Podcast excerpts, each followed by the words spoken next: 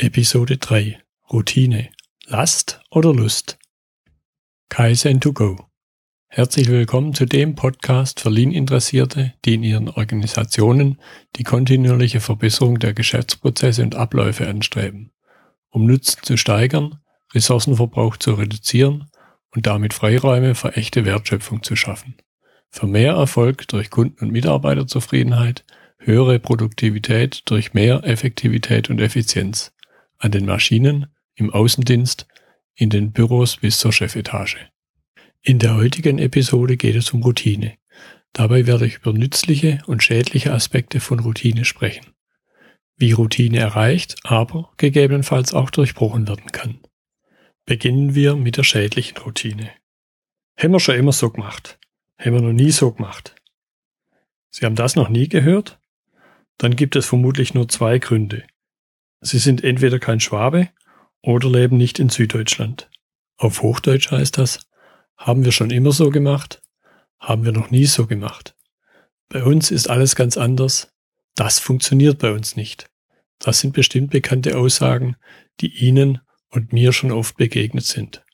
Letztlich steckt da Routine dahinter. Die limitierende, einschränkende Routine, die uns verhaften lässt im Status quo, also im aktuellen Zustand. Das ist dann die Komfortzone. Hier findet keine Veränderung, keine Erneuerung statt. Die Komfortzone im KVP, im kontinuierlichen Verbesserungsprozess, ist der Ist-Zustand oder ein neuer Zielzustand mit zu kleinen Veränderungen, wo wir genau wissen, wie diese Verbesserungen erreichbar sind. Das ist dann die Komfortzone, die es zu durchbrechen gilt, die schädliche Routine zu durchbrechen. Eine andere Komfortzone im KVP gilt es aber zu erreichen. Das ist die Komfortzone im Umgang mit Veränderungen. Wenn Fehler gemacht werden dürfen und damit eine positive Fehlerkultur herrscht. Wenn sich die Menschen mit den Veränderungen wohlfühlen. Weitere schädliche Aspekte von Routine sind entstehende Langeweile, wenn es keine Herausforderungen mehr gibt und in den Tag hinein gearbeitet wird. Hier heißt es dann, den Nutzen von Routine aktiv zu vermitteln und für Verständnis zu sorgen. Wo sollten wir Routine vermeiden? Routine vermeiden sollten wir dort, wo es um Kreativität, um neue Ideen geht, wo die Veränderung des Status quo angesagt ist. Die aus der Kreativität resultierende Innovation ist aber kein Widerspruch zur Routine. Innovation braucht auch einen Prozess, einen routinierten Vorgang, damit aus Ideen auch Produkte werden, Produkte, die nachgefragt werden, Kreativität alleine ist keine Erfolgsgarantie. Erst die Umsetzung von Ideen in Produkte, die auch am Markt ankommen, sorgt für den Erfolg. Soweit schädliche Routine bzw. schädliche Aspekte von Routine. Kommen wir zur nützlichen Routine. Der Mensch ist ein Routinetier. Egal, ob es ums Aufstehen geht, wenn morgens der Wecker klingelt, wenn wir jetzt überlegen müssten, was wir tun sollen, linkes Bein, rechtes Bein, den Wecker ausschalten, wir würden nie aus dem Bett kommen. Das gleiche beim Zähneputzen, beim Frühstück machen, bei der Fahrt zur Arbeit, letztlich nehmen wir immer den gleichen Weg. Aber auch im Urlaub, bei der Freizeitgestaltung. Da leider manchmal auch beim sogenannten Zeitvertreib, Fernsehen, soziale Medien, Klammer auf, oft eben unbewusste Zeitverschwendung. Da kann ich mich selbst nicht ausnehmen. Nützlichen Routinen folgen wir auch beim Sport, oder in der Kindererziehung. Beide Arten der Routine, die schädliche wie auch die nützliche, folgen zwei Formen. Da ist einmal die inhaltliche Routine, Dinge, die immer wieder getan werden, die immer wieder durch die gleichen Umstände ausgelöst werden. Das zweite ist die zeitliche Routine, Handlungen, die in gleichen Abständen zu festen Zeitpunkten durchgeführt werden, selbst wenn die Inhalte dann unterschiedlich sind. In meinen Augen ist die zeitliche Routine dabei wichtiger, weil sie, speziell zu Beginn, einfacher geschaffen werden kann. Vorhin waren wir auf dem Weg zur Arbeit, dort sind dann Geschäftsprozesse, Routine, speziell die Unterstützungsprozesse. Die jährliche Steuererklärung, der Jahresabschluss, obwohl sich Finanzverwaltung und Gesetzgeber alle Mühe geben, dass nicht zu viel Routine einkehrt. Die Lohn- und Gehaltsabrechnung, die Rechnungsprüfung. Alles sind Formen von Routinen, die bei diesen Arbeitsschritten ablaufen. Routinierte Vorgänge finden hoffentlich auch bei der Leistungserbringung in den Leistungsprozessen statt. Dabei bei gleichzeitiger Unterstützung von individuellen Kundenwünschen. Auch in der Führungsarbeit geht es um Routine. Die Routine lässt die Verlässlichkeit für Mitarbeiter entstehen bezüglich den Anforderungen an sie, aber auch bezüglich ihrer Beurteilung. Hier sollte die Routine allerdings nicht so weit führen, dass alle Menschen über einen Kamm geschert werden. Arbeitsstandards sind Routinen. Sie dienen der Vermeidung von Variation, sie sind die Basis für Verbesserungen, ausgehend von einem stabilen Ursprung. Versuchen Sie mal eine Zielscheibe zu treffen, wenn Sie keine ruhige Hand haben. Der erste Schritt ist dabei, die Hand ruhig zu halten und dann erst den Mittelpunkt zu treffen. Leistungsstandards dienen der Erfüllung der Erwartungen und Anforderungen von Kunden. Markenbildung hat ebenfalls viel mit Routine und Konsistenz im Außenauftritt zu tun. Auch im Projektmanagementprozess gilt es Standards einzuhalten und nicht in der Hektik des Projektes über Bord zu werfen, bei Termindruck bewährte Handlungsmuster aufzugeben. Routine und Konsistenz ist auch wichtig, wenn es um die Vermittlung einer Unternehmensvision geht. Sie wird nur durch die Wiederholung in den Köpfen bewusst. Ebenfalls die Unternehmenskultur. Hier steckt ganz viel Routine darin, auch wenn es uns möglicherweise nicht so bewusst ist, weil es über Jahrzehnte hinweg zum Tragen kommt. Allgemein gesagt ist in allen Geschäftsprozessen die Routine wichtig, sonst wäre es nämlich keine, also auch im kontinuierlichen Verbesserungsprozess.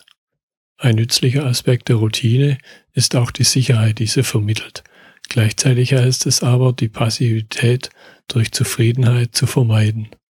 Routine ist immer dort wichtig, wo Handlungen und Vorgehensweisen Bestand haben sollen, um sich dann von dort aus zu verbessern. So viel zu den nützlichen Aspekten der Routine. Jetzt soll es im letzten Teil darum gehen, wie wir Routine erreichen, aber auch Routine durchbrechen. Routine entsteht immer durch Wiederholung. Durch die Routine entsteht auch Kompetenz. Zum Beispiel am Modell des Fahrradfahrens. Auf der ersten Stufe bewegen wir uns auf der unbewussten Inkompetenz, der kleine Säugling in der Wiege, der nicht weiß, dass es so etwas wie Fahrradfahren überhaupt gibt. Auf der nächsten Ebene dann die bewusste Inkompetenz, das Kleinkind, das sieht, wie der große Bruder mit dem Fahrrad fährt. Danach dann die bewusste Kompetenz, das Kindergartenkind, das zu Beginn mit Unterstützung der Eltern die ersten Fahrversuche macht. Und zum Schluss dann die unbewusste Kompetenz, das Schulkind, das einfach aufs Fahrrad steigt und losfährt. Gedanken müssen wir uns hier auch machen über eine fünfte Stufe, die Lehrkompetenz. Da geht es zuerst darum, sich die Kompetenz bewusst zu machen, das Verhalten, Fähigkeiten, Denkweisen, Werte, Wahrnehmungsfilter zu modellieren, eigene und fremde Kompetenz nachzubilden, um sie dann an andere Personen weitergeben zu können. Ein anderes Kompetenzmodell beschränkt sich auf drei Stufen. Auf der ersten Stufe das Bewusstsein für eine Kompetenz, aber nicht notwendigerweise auch deren Besitz. Auf der zweiten Stufe dann die Anwendung der Kompetenz und dann auf der dritten Stufe die Lehrkompetenz, so wie im vorigen Modell beschrieben. Im kontinuierlichen Verbesserungsprozess ist eine nützliche Routine zum Beispiel die Toyota Kata von Mike Rother. Da ist einerseits die Verbesserungskata, eine feste Abfolge von Schritten. Im ersten Schritt die Ausrichtung an der Vision, im zweiten Schritt die Bestimmung des Zielzustands, die Analyse der aktuellen Situation und der Erwerb für Verständnis für diesen Ausgangspunkt, um dann im dritten Schritt den nächsten Zielzustand zu bestimmen, beispielsweise für einen Arbeitsablauf oder eine Vorgehensweise. Die Coaching-Kata ist dann eine Meta-Routine. Sie hat den Zweck der Schaffung und Unterstützung von Routine, der Verbesserungskata. Sie entsteht durch fünf Fragen, die immer wieder gestellt werden. Sie schafft Routine im Denken und in der Vorgehensweise. Dieser Routineaspekt im KVP ist allerdings so umfangreich, dass ich sie für eine zukünftige Episode aufsparen möchte, vielleicht sogar mehrere. Allgemein entsteht Routine durch kleine Veränderungen. Speziell bei Übungsroutinen müssen wir auf das Anfängerniveau achten. Das Sprichwort Übung macht den Meister kommt dabei nicht von ungefähr. Wichtig ist auch die Erkenntnis über die Auslöser von Routinen und die regelmäßige Wiederholung der Abläufe. Im KVP sollte das Ziel, Problem und lösungsunabhängig erfolgen. Dabei aber die Dinge bewusst und konkret angehen. Hier gefällt mir besonders gut der englische Begriff deliberate, und dem ich keinen so gut passenden deutschen Begriff kenne. Vermeiden lässt sich Routine, indem wir besagte Auslöser identifizieren, sie abstellen bzw. umgehen.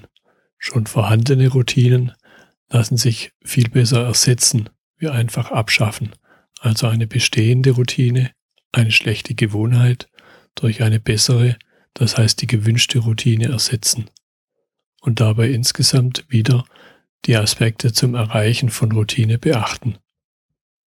Zusammenfassend will ich zur heutigen Episode sagen, dass Routine wichtig, nützlich und wertvoll ist, wenn wir bewusst mit ihr umgehen, sie regelmäßig reflektieren, wo sie uns hilft, aber auch, wo sie uns behindert.